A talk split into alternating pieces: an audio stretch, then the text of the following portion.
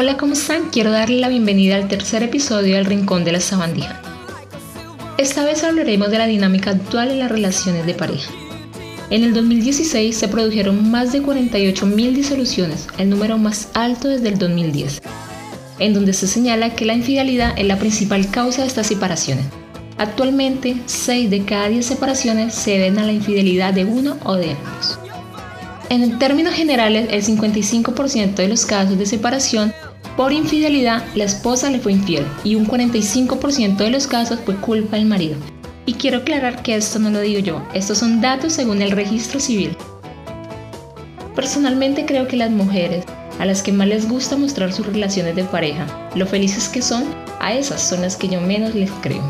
En este punto de la cuarentena, en el que no haya peleado con su pareja, compañero o amigo, es porque está viviendo solo o sola.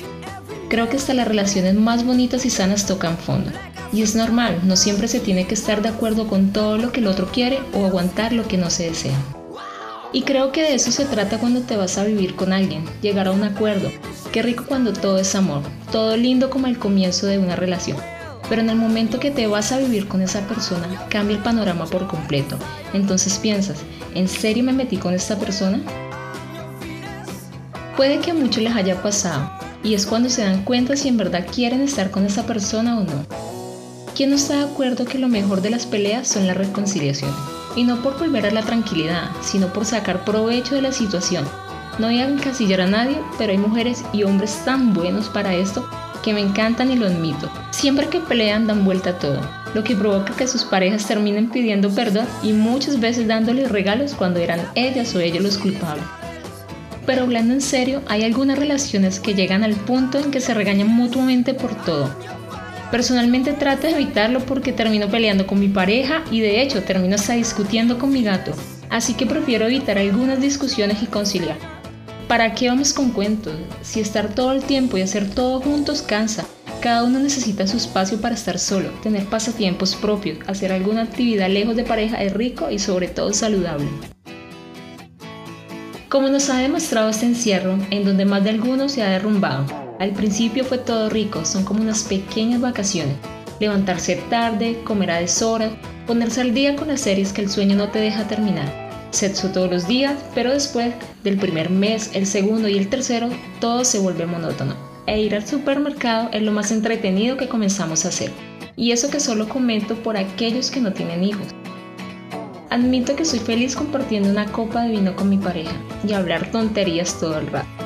Hay otros que son felices comiendo juntos, haciendo deporte juntos y hasta compartir la ducha. Independiente de lo que se haga, la idea es sobrevivir a esto y no que en cuanto termine la cuarentena estemos pensando en una mudanza. Ya que si al principio decidimos ir a vivir juntos y principalmente esta decisión estaba motivada por amor, ¿de qué se quejan ahora de que pasan todo el tiempo sin separarse si para eso se fueron a vivir en pareja o no? Es ridículo pelear tanto en cuarentena, ya que con esta o no, de todas maneras al final del día vas a tener que ir a la cama con él o con ella. Y el otro día levantarte con la misma persona y así día tras día. A la final nos quejamos de lleno. Si estuviéramos trabajando, nos quejaríamos por trabajar. Si estamos en casa, nos quejamos por estar encerrado. ¿No es mejor tratar de llevársela bien? Y no estoy diciendo que hay que forzar cosas que simplemente no funcionan o no van a funcionar, pero dar como excusa al salir de casa todos los días era lo que mantenía unida la relación me parece ridículo.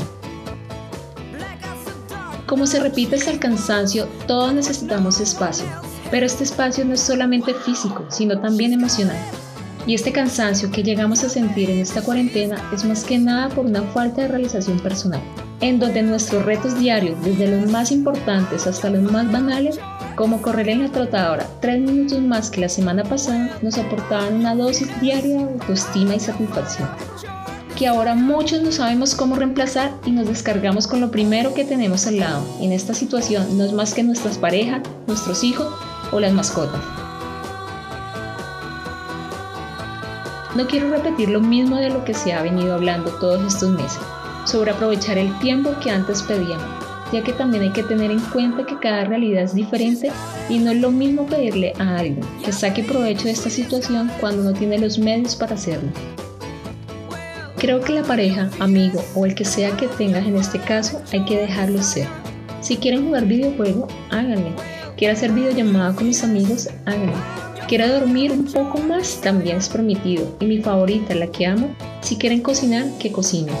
Esta cuarentena es como un reto para las relaciones, o las mejora o las acaba. Y no sobredimensionar las reacciones por ambas partes y entender que estamos en una situación emocional de adversidad que afecta tanto a la pareja como a uno, en donde cualquier mínimo detalle puede encender la mecha. Así que mi consejo es relajarse un poco. Y habrá tiempo de pegarse la escapadita, fumarse un cigarrillo, tomarse un trago con los amigos y pasarla bien fuera de casa. Por ahora no nos queda otra que aguantar. Al final de cuentas, si los piensas bien, los más perjudicados son quienes disfrutan estando solo, teniendo sexo casual, los clientes frecuentes de las famosas aplicaciones donde conoces gente. No te comprometes a menos que así lo quieras, la pasas bueno y chao. Funciona de maravilla, porque no necesitan a alguien a su lado para estar bien. Pero ahora ellos son los mayores perjudicados ya que ni siquiera tienen esa compañía con la que antes contaban. ¿Será que hay mujeres y hombres tan complicados que es mejor que estén solos? La verdad, no lo sé. Pero cada quien elige con quién estar y cómo estar.